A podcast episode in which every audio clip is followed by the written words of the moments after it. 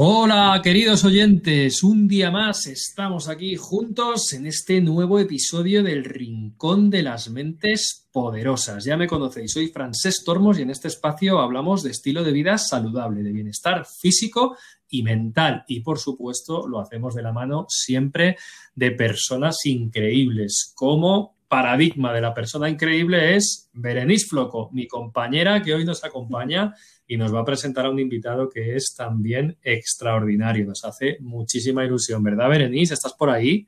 Sí, aquí estoy y la verdad es que me encanta. Hoy está con nosotros Javier Rodríguez. Él lleva desde los 18 años en el mundo del emprendimiento y el desarrollo personal.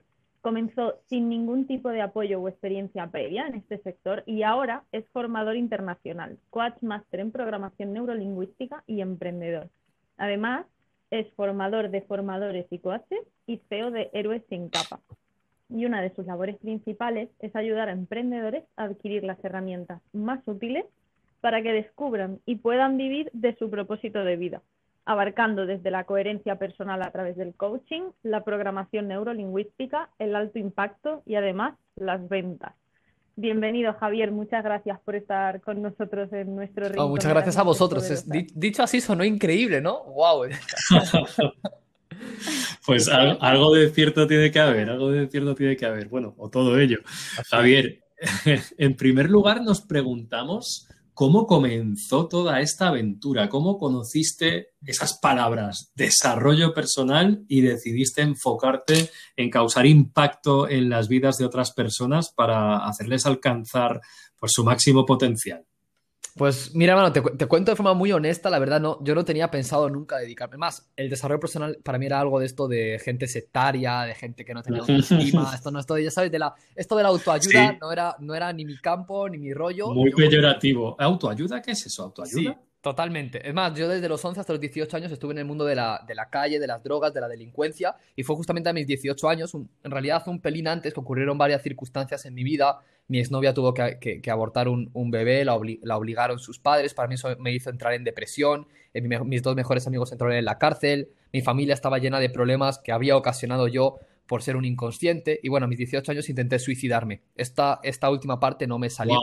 Y, fíjate, y fíjate que mm, ahí fue cuando de repente, no sé, llámalo mente inconsciente, universo, causalidad, eh, poco a poco empezaron a llegar a mi vida las circunstancias eh, las circunstancias y, digamos, acontecimientos que me, que me, invitaron a crecer. Hubo un día que tomé la decisión de que, bueno, si, si finalmente esto de suicidarme no, no, no, ocurrió, no salió, no tuve la valentía o el coraje de hacerlo, entonces significa que estaré vivo por algún motivo, por alguna razón. Aún no sé cuál es, pero bueno, voy a colocarme en la búsqueda. Ya sabes que, que el que busca, pues normalmente suele encontrar. Empezaron a llegar a mi vida diferentes circunstancias, entre en, una de ellas fue, fue un multinivel en el cual comencé y, fíjate, hermano, que ahí recibí un libro. Yo estaba en una casa de ocupa, sin luz y sin agua, porque me fui, me fui de casa de mis padres por ser la oveja negra de la, de la familia o el incomprendido, y yo leía bajo la luz de una vela por las noches el libro de Poder sin Límites de Tony Robbins. Nunca había, jamás había leído un libro, o sea, ni el, ni el Principito en el colegio, me explico, nada.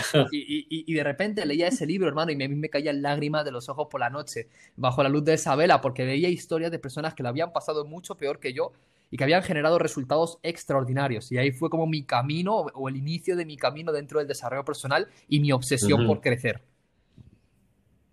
Qué pasada. Increíble. No, realmente es, un, encuentro con, con, tu destino, ¿no? Como quien dice, al final te estás dedicando a ello y te encanta. realmente estábamos viendo que cuentas además, o sea, ofreces eh, muchísimos tipos diferentes de formaciones, desde oratoria, influencia y redes sociales, coaching y, programación neurolingüística, ventas, o sea, son, son ámbitos muy diferentes, pero hemos aprendido a lo largo de todos estos episodios que todos estos aspectos al final están muy relacionados entre sí. Entonces nos gustaría saber cuál sería para ti el área perfecta y primera que debes abordar para que luego todas las demás mm, tengan sentido y cuáles serían los motivos por las que por las que abordarías pues, pues mira te voy, te voy, a dar dos que yo creo que son las, las principales que hay que abordar en un inicio desde mi perspectiva desde mi punto de vista. La primera yo creo bueno las dos primeras creo que sería uno la digamos que el desarrollo personal la autoestima la seguridad en uno mismo por decirlo así y dos el propósito Creo que cuando tú combinas el tener clara tu dirección, tu propósito, tu meta, tu objetivo, el motivo por el cual te estás en movimiento y lo combinas con un crecimiento interno poderoso, finalmente los resultados van a acabar llegando. Yo sé que muchas personas empiezan directamente por el área financiera. Es más, yo cuando entré en el mundo del emprendimiento, entré directamente y única y exclusivamente para hacer dinero. Pero eso ni me dio felicidad, ni me dio dinero, ni me dio resultado. Más bien me dio frustración y me dio eh, sensación de insuficiencia o de no merecimiento. Cuando empecé a trabajarme a mí, a través de herramientas como estas, como la PNL, el Psyche, el coaching, eventos de desarrollo personal por todas partes, me, me empecé a dar cuenta de que cuando tú estás bien desde dentro, y, empiezas a generar abundancia interna y éxito interno, eso empieza a reflejarse fuera. fuera. A mí me tardó tres años en poder manifestarlo, porque tenía dudas, como muchas personas, ¿no? Y que me sentía insuficiente, incoherente, pero claro, tenía muy claro mi propósito de vida. Yo siempre digo que no tuve ninguna cualidad ni habilidad excepcional, la única habilidad que yo aprendí a dominar es la de actuar a pesar del miedo. Yo tengo un dicho que, todos mis alumnos conocen, que es, yo prefiero estar dispuesto a estar preparado, porque creo que la disposición te pone en una situación de tomar acción y la acción sin duda es la mamá o, la mamá y el papá del éxito y de los resultados. Entonces, tener claro tu propósito de vida, tu dirección, para que tu cohete emocional esté activo de forma constante y cada día trabajar más en ti mismo, cada día desapegarte, cada día más recordar que tú no eres lo importante, fortalecer la humildad, la honestidad, la autoestima y trabajar con una mentalidad de con una mentalidad infinita, como yo la llamo, ¿no? No enfocado únicamente en generar logros, metas y resultados, que también está bueno, sino más bien en evolucionar, en crecer constantemente, una carrera a largo plazo. Muy bien. Y bueno, cuando estabas hablando de, trabajar esa, esa humildad, eh, a mí me ha venido a la cabeza cuando pues escucho también en tus conferencias hablar un poco de, tus logros y lo que eh, a dónde llega eh, tu, empresa, etcétera. Quiero decir que esa humildad no está reñida con el hablar abiertamente de lo que uno ha logrado. No tiene por qué ser una falsa humildad o hacerse más pequeño de lo que uno es, ¿verdad? Para mí humildad significa sentir que no eres más que nadie ni menos que nadie. Para mí humildad y menos. Exactamente, marca tus estándares. Y por supuesto que en el mercado actual tienes que generar credibilidad todas las personas que, estamos vivos hemos generado logros, ya sea logros más altos o más bajos en función a tu definición de éxito, que cada quien tiene su propia definición. Pero por supuesto tienes que decir lo que has logrado. Si tienes una empresa que factura tantos millones o tantos miles de dólares, cuéntalo. Si te has formado con Tony Robbins, con Tija Fecker, cuéntalo. Si tienes una gran comunidad, compártelo. Porque al final, el que tú generes credibilidad en el mercado es lo que va a hacer que las personas creen confianza. Y para que exista una venta, tiene que haber confianza. Y para ello tienes que contar cuáles son tus testimonios de éxito, que tus alumnos hablen por ti, que tú generes credibilidad. Y eso en ningún... Es más, eso potencia tu humildad, porque cuando tú haces una promoción desde el lugar adecuado, te colocas como una persona que aunque haya obtenido resultados en este aspecto, con todo el amor y respeto del mundo, soy un huevón en todos los demás. Puedo aprender de cualquier ser humano porque siempre sabrán más que yo de algo. Pero bueno, en el aspecto del coaching, PNL y formación de alto impacto, por ejemplo, son ámbitos en los que yo he elegido desarrollarme. Y por ello busco generar resultados para ser coherente con aquello que comunico. Muy interesante muy claro. Y por otra parte, Javier, en tu eh, método eh, afirmas y se habla eh, en ocasiones que este momento, el momento presente es lo que te define, que la decisión es ahora. Y en estos días y en este tiempo que estamos viviendo, eh, en los que estamos un poco menos animados y no vemos el ahora, no sé, una clave para poder vencer esa pereza y dejar de procrastinar. ¿Cómo, cómo podemos, eh, cuál es una buena estrategia para poder dar ese primer paso? Que ya nos dices que después el segundo parece que viene solo. Bien, perfecto. Bueno, es una muy buena pregunta. Hay un montón de estrategias y para no, para no alargarme mucho, te voy a compartir oh. dos que creo que son poderosas, hermano, en este caso concreto para poder superar la postergación o la procrastinación. La, primera y una de las... Bueno, te, voy a compartir tres que son rápidas. La primera es la estrategia de los, de los cinco segundos. Siempre que sientas que estás procrastinando, perezoso, que no tengas ganas de avanzar, empieza a contar desde cinco hacia atrás hasta llegar a cero. Y según vas contando y acercándote al cero, vas a recordar los motivos por los cuales te vas a levantar. Entonces me estoy cansado en la cama, estoy viendo Netflix, no tengo ganas de tomar acción, el grabar un vídeo para YouTube me resulta muy incómodo o practicar hoy una presentación de negocio no me apetece, listo, cinco. Cuatro. Tres, recuerdo mi porqué, inspiro profundamente, me enfoco en lo que quiero lograr. Dos, uno y automáticamente, sin importar en qué estado me encuentre, me levanto y doy un paso hacia adelante. Eso puede servirnos porque solamente la propia inercia de lo que nos ha, que nos ha condicionado la sociedad, del 5, 4, 3, entonces lo puedo utilizar a mi favor a nivel mental Ah, y siempre comprometiéndome con recordar eso que me mueve. La segunda clave, hermano, es vincularte a dolor y a placer. Eh, a veces, muchas veces, como esto parece como medio, medio masoquista, pero es real que tenemos a nivel neurocientífico un cerebro que busca evitar el dolor y obtener el placer. Por- es más, nuestro cerebro tiende más a evitar el dolor que a obtener placer. No hace, hace falta poner el ejemplo nomás de que tú tienes mucha hambre porque llevas cuatro días sin comer, está en mitad de la sala el plato de tu comida Sí. favorita, pero detrás hay un león que te quiere devorar. Tu placer va por la comida, pero el dolor, el evitar el dolor de morirte y de que el león acabe contigo va a hacer que le tires la comida a él y que tú salgas corriendo.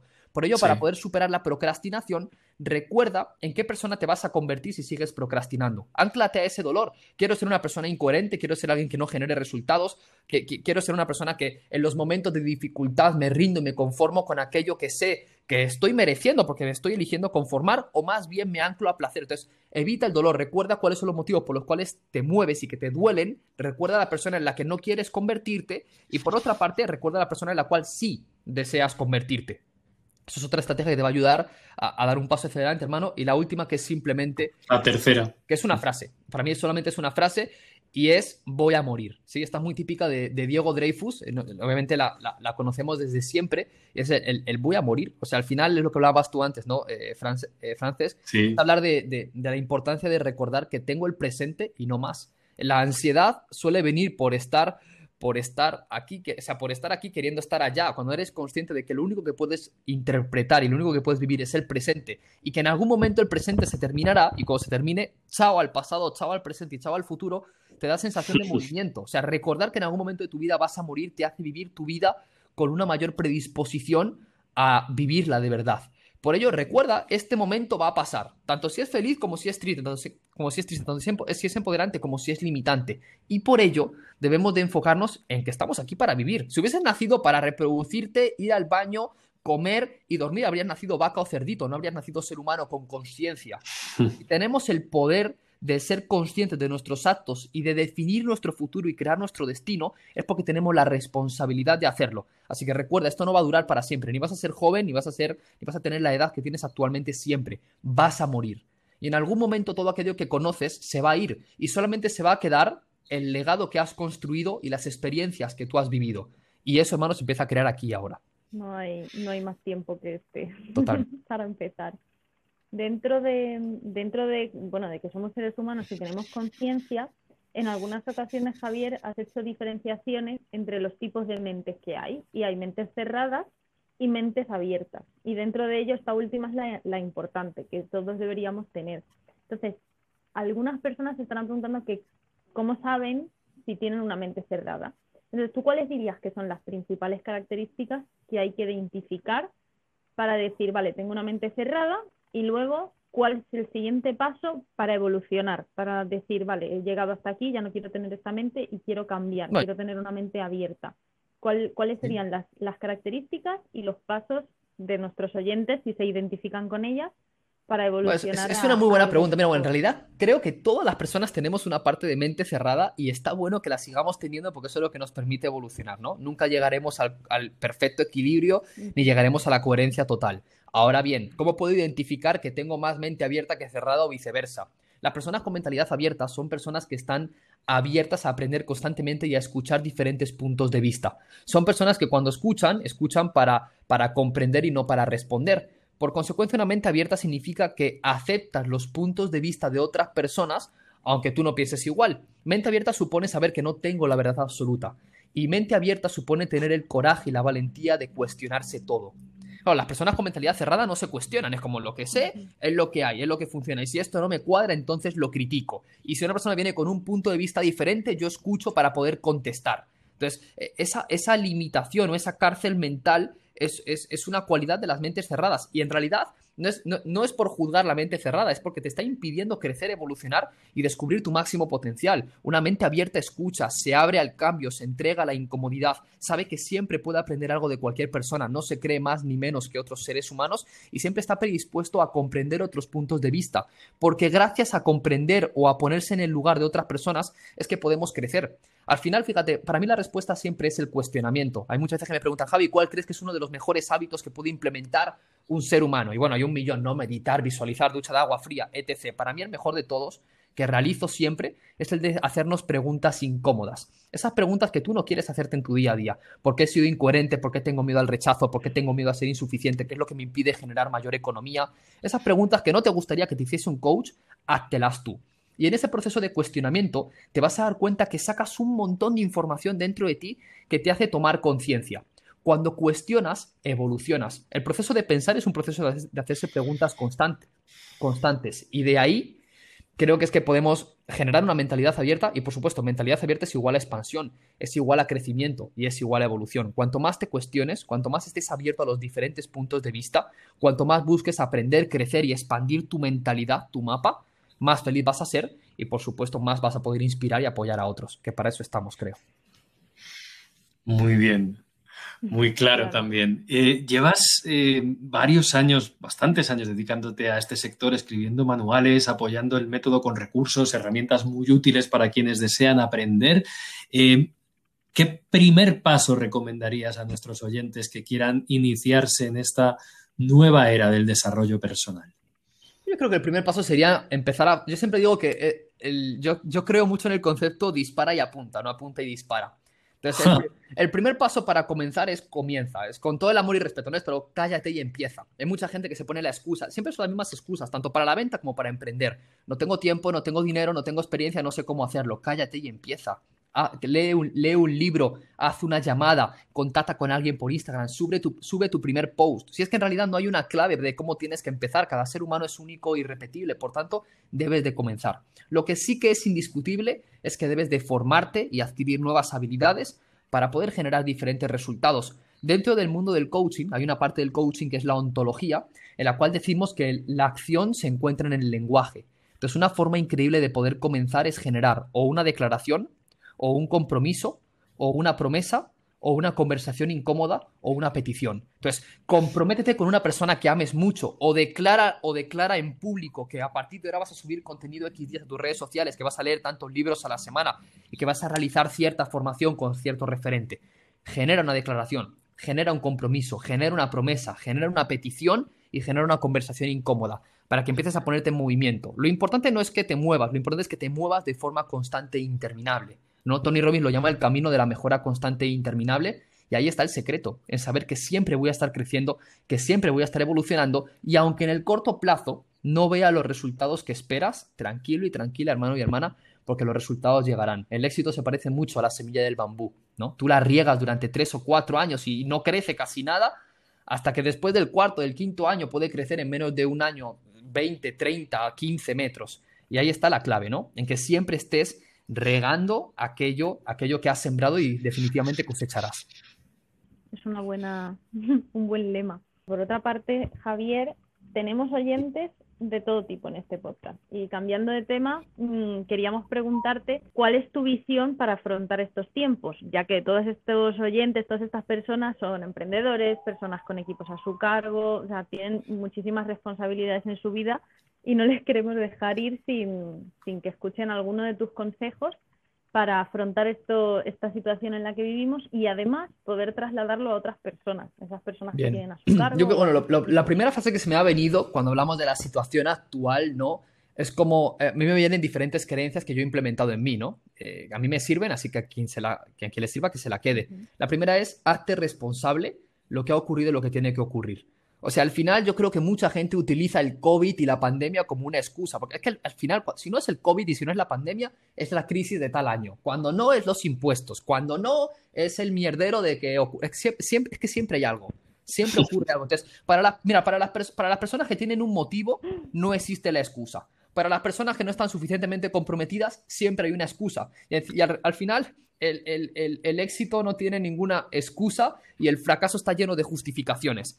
Entonces, hazte responsable. Mira, tienes, un, tienes equipos de personas y obviamente la situación externa ha afectado a tu empresa. Perfecto, reinvéntate. Empieza a compartir contenido, a crear nuevos productos y servicios, a conectar más con tu cliente. Empieza a dar pasos, a formarte, a adquirir nuevas habilidades. Pero lo más importante es responsabilízate. Yo siempre digo en mis conferencias que hay un, hay un filósofo bien conocido en forma de broma, ¿no? Que es el tío, de, el tío de Spider-Man, Ben Parker. Siempre dice, ah. Un, gran un gran poder conlleva una gran responsabilidad. Yo le doy la vuelta a eso, ¿no? Una gran responsabilidad es nuestro mayor superpoder. Porque tener responsabilidad supone que tienes la capacidad de obtener respuestas, tienes la habilidad de responder. Si tienes la habilidad de responder, entonces partimos de que lo que pasa solamente es un 10%, es un 10 y el cómo lo interpretas y lo que haces al respecto es el 90%. Así que responsabilízate. Cualquier circunstancia o situación en la cual te encuentras tiene solución. Entonces, ocúpate, no te preocupes, ocúpate. Si tienes solución, ocúpate. Y si no tienes solución, ¿para qué te estás preocupando? Enfócate en mejorar, en crecer, en evolucionar. Y desde ahí impacta. Creo que, creo que hay, dos necesidades básicas, que Tony Robbins la llama las necesidades básicas del alma, que son las que te dan felicidad a largo plazo. Una es crecer y la segunda es contribuir. Crece constantemente sin importar cuáles sean las circunstancias. Tu crecimiento es algo que siempre puedes controlar. Yo no puedo controlar la pandemia, no puedo controlar el gobierno, no puedo controlar el tiempo que hace hoy, no puedo controlar el clima, pero puedo controlar cómo reacciono y puedo controlar cómo respondo ante ello. Entonces, crece siempre bajo cualquier circunstancia. Pase lo que pase, puedo seguir creciendo. No me puedo preocupar por mi calidad de vida si cada día trabajo para mejorarla. Y la segunda, la contribución. Todos los propósitos de vida de todos los seres humanos coinciden en un punto. Están hechos para servir. Así que aquella información que tienes, aquella experiencia que has recopilado, aquellas estrategias y claves que has utilizado y que te han servido, compártelas con el mundo. Una de las claves de la autenticidad es el coraje. El coraje viene del latín cor, que significa con el corazón echado hacia adelante. Entonces, debes de tener el coraje de compartir tus dones y talentos con las demás personas. Tienes que tener el coraje de poder hacerte visible, generar credibilidad en el mercado y compartir tus dones y talentos con el mundo entero que ese es el, es, el objetivo y el sentido. Así que no dejes que lo de fuera te controle, sino más bien utilízalo a tu favor. Al final, el, carbón se convierte en diamante bajo presión, ¿no? La, las uvas se convierten en vino cuando son aplastadas, la flor de loto crece en aguas estancadas. Así que este momento de incomodidad y de incertidumbre que estamos viviendo está originando las personas que vamos a ser el día de mañana. Qué bonito. La verdad es que, madre mía, muchísimas notas y me voy a guardar esa reinterpretación que haces de la frase del tío de Spider-Man porque me parece muy, muy valiosa. Y tengo que decirte que en algún evento la había utilizado haciendo un poco eh, la broma con mi jefe, el que decía, sí, eso creo que era una frase de Tony Robbins y yo le respondía, bueno, yo lo leí en un cómic de Spider-Man, cada uno tiene sus, cada uno tiene sus referentes pero esta nueva vuelta que tú le das me parece súper interesante, te doy las gracias por ello. Y ya, bueno, para cerrar, Javi, la verdad es que mm, está siendo una conversación eh, no demasiado extensa, pero con una concreción de intensidad increíble, que es un poco también eh, la marca y el sello de la casa, ¿no? Lo que nos sorprende y nos engancha muchísimo cuando empezamos a ver tus vídeos en YouTube, ¿no? Ese lenguaje, esa imagen tan diferente de lo que estamos acostumbrados, ¿no? Por ejemplo, me gusta mucho Robin Sharma, me gusta mucho John Maxwell, ves un vídeo de John Maxwell y un vídeo de Javi Rodríguez y ambos son muy poderosos, no tienen nada que ver. y, es, eso es lo bonito.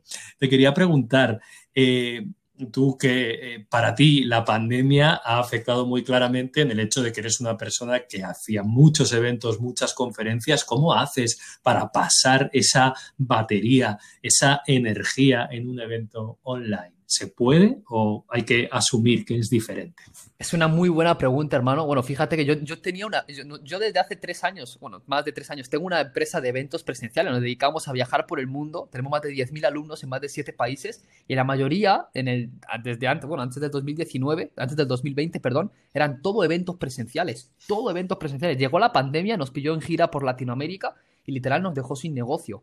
Ahí está la capacidad de reinventarnos, ¿no? Entonces empezamos a estructurar toda nuestra empresa al mundo online. Y ahora lo que hacemos es aplicar técnicas y estrategias de coaching y de PNL para poder provocar la mayor transformación que podamos dentro del mundo online. Para mí obviamente no es igual, yo amo lo presencial, amo tocar al público, amo, involucrarme en ese contexto formativo, pero estamos aquí reinventándonos y no lo podemos poner como excusa. Entonces, recomendaciones para que las formaciones que realizas a tu equipo o para las personas que nos estén escuchando cuando vayan a comunicarse a nivel online les puedan servir para generar transformación. Uno, haz cambios de estado. Debes de generar un contexto adecuado. Es mucho más importante el contexto que el contenido en el mundo de la formación. Entonces, tanto si es online como si es presencial, genera un contexto.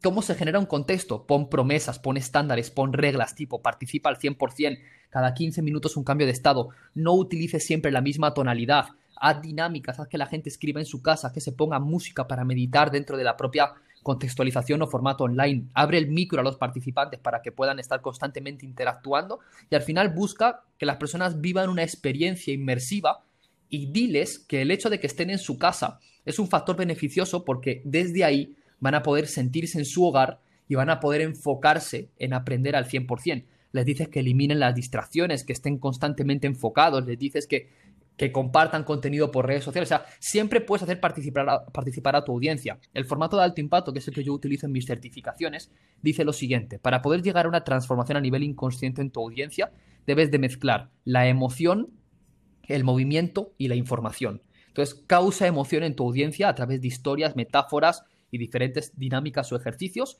causa movimiento, cada 15 minutos un cambio de estado que la gente salte, que, se active, que hable, que comunique y da una información muy concreta, no te vayas por las ramas, la gente está cansada de, que las personas hablen pajas, no les interesa la mayor parte de tu historia, cuenta un pedacito de tu historia y enfócate en aportar valor, que para eso han llegado las personas. Madre mía.